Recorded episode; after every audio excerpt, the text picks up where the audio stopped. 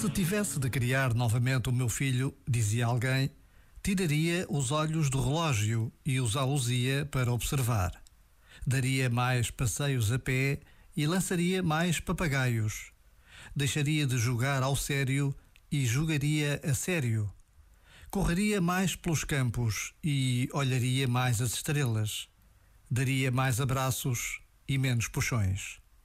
Ensinaria menos sobre o amor ao poder e mais sobre o poder do amor. No fundo, é isto o essencial. Este momento está disponível em podcast no site e na app.